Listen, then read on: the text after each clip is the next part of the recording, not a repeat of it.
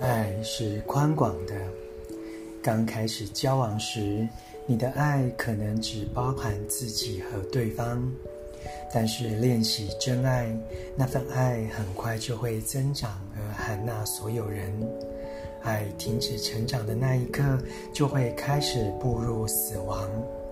这就像一棵树，树如果停止生长，就是在走向死亡。